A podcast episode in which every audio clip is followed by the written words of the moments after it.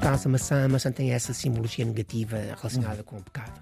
Mas a Bíblia nunca refere que é a maçã. Pois. Isso é, uma, é algo que foi criado depois e provavelmente terá, terá sido criado no início da Idade Média, quando ah, o nome malum quer dizer em latim maçã, malum, mas também quer dizer mal, maldade. Portanto, daí deve ter se criado a, a conexão entre a maçã como um símbolo do mal, porque a palavra, Sim. a palavra latina para maçã e para mal era a mesma. Deriva daí e não da Bíblia referir. Aliás, a Bíblia, quando refere, poucas vezes, que refere a maçã positivo, no caso da Bíblia. Sim. Há uma parte no Cântico dos Cânticos que é ofereçam-me maçãs porque desfaleço de amor. Seja então muito bem-vindo ao Serviço Público Bloco Notas. Estamos com Luís Mendonça de Carvalho e ele é um exemplo de como várias áreas do saber se cruzam. É biólogo, é mestre em bioquímica e fisiologia das plantas, é doutor em sistémica e morfologia das plantas, etnobotânica, pela Universidade de Coimbra. Depois é professor coordenador no Politécnico de Beja, onde fundou e dirige o Museu Botânico, e agora é titular da Cátedra em Etnobotânica, que foi atribuída pela Unesco em 2023. É também investigador do Instituto de História Contemporânea da Faculdade de Ciências Sociais e Humanas da Universidade Nova de Lisboa. E isto é uma parceria com a Universidade de Évora e é também investigador da Universidade de Harvard. É, portanto, investigador nas áreas da etnobotânica, da botânica económica, da museologia e da história das ciências. Bom, eu nem sei bem por onde é que é de começar, professor Luís Mendonça de Carvalho. Por onde é que quer começar? Diga-me e vamos atrás. Muito obrigado pelo convite. Ora, Nós podemos começar, talvez, pela simbologia. Imagino quando oferecem, a- o mais comum é oferecerem ao, menino Jesus uma maçã. Uma maçã. Isso nós encontramos em muitos, muita obra de arte. e o incenso e a mirra e o ouro. Sim. É assim, no caso da maçã, é porque estão a oferecer a possibilidade de ser um novo Adão. Um novo Adão. Normalmente a maçã tem uma simbologia menos positiva, ligada a Adão, a Eva e à queda, à expulsão do paraíso. Sim. E no caso do- de Jesus, ele, eh, quando criança, recebe a maçã como um símbolo de que aceita ser um novo Adão, que vai trazer não o pecado, mas a redenção ao mundo e uma nova aliança. Como se, Uhum. Ah, cá como Portanto, não é, não é o menino Jesus. Portanto, a questão da maçã, como um, num mesmo contexto simbólico, a maçã pode ser um símbolo de queda, Pois, pecado, no caso do Adão, e um símbolo Que de cede redenção. a Eva, não é? Sim, e um símbolo de redenção, quando Jesus aceita a maçã, porque aceita ser o novo Adão, tal como é descrito no Novo Testamento. Há pouco, portanto, há- o incenso, o ouro e a mirra eh, são à parte. No caso da maçã, a maçã tem essa simbologia negativa relacionada com o pecado. Mas a Bíblia nunca refere que é a maçã. Pois. Isso é, uma, é algo que foi criado depois e provavelmente terá, terá sido criado no início da Idade Média, quando ah, o nome malum quer dizer em latim maçã, malum, mas também quer dizer mal, maldade. Portanto, daí deve ter se criado a, a conexão entre a maçã como um símbolo do mal, porque a palavra, Sim. a palavra latina para maçã e para mal era a mesma. Portanto, deriva daí e não da Bíblia referir. Aliás, a Bíblia, quando refere, poucas vezes, que refere a maçã positivo, no caso da Bíblia. Sim. Há uma parte no Cântico dos Cânticos que é ofereçam-me maçãs porque desfaleço de amor. Coisas sempre positivas. não é? No caso da árvore que proporcionou a queda a Adão e Eva, nada disso. É, é apenas a árvore do conhecimento do bem e do mal.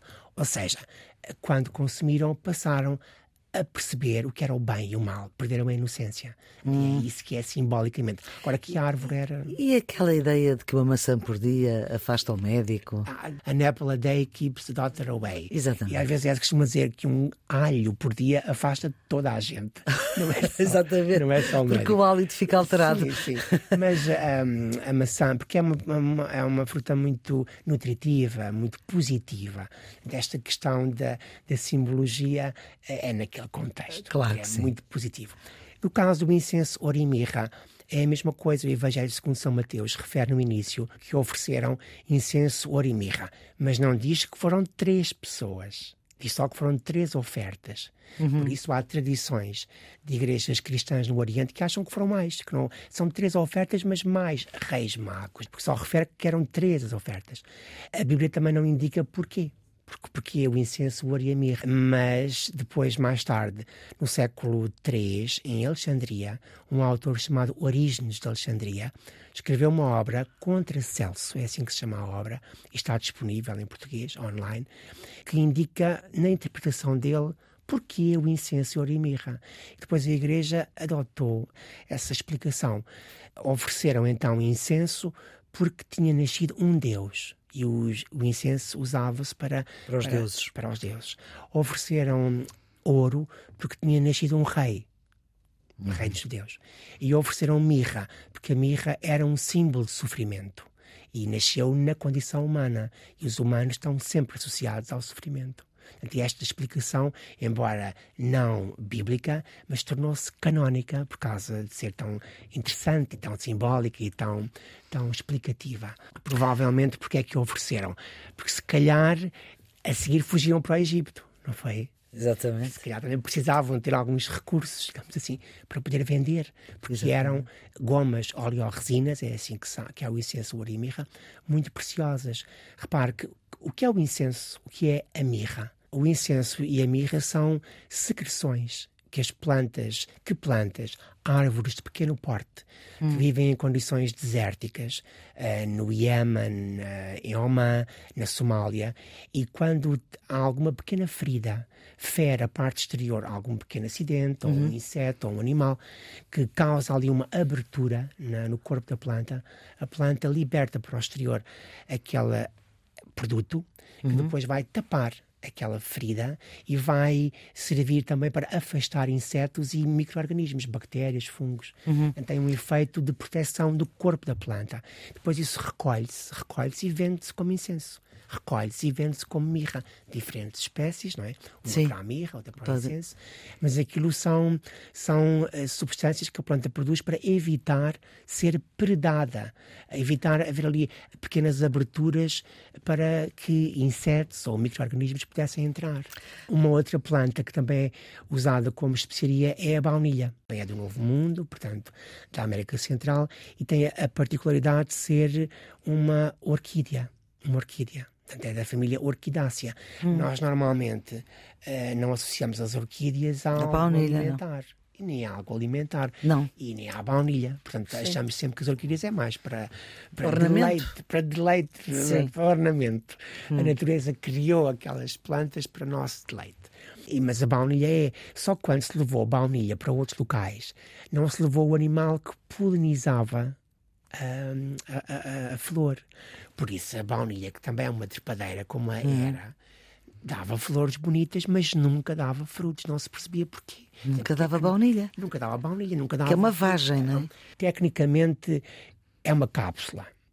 Porque as vagens estão reservadas apenas aos frutos das leguminosas. Ah. E como não é uma leguminosa, mas na prática nós chamamos-lhe vagem. É? Na prática, o nome. Nas receitas é assim que é aparece. Vagem e depois eh, não se percebia porquê. Até que numa ilha do Índico, agora não tenho presente se foi na Maurícia ou, ou na ilha de Reunião, houve um, uma criança que estava escravizada, um escravo, que estava a brincar com a, a flor da baunilha.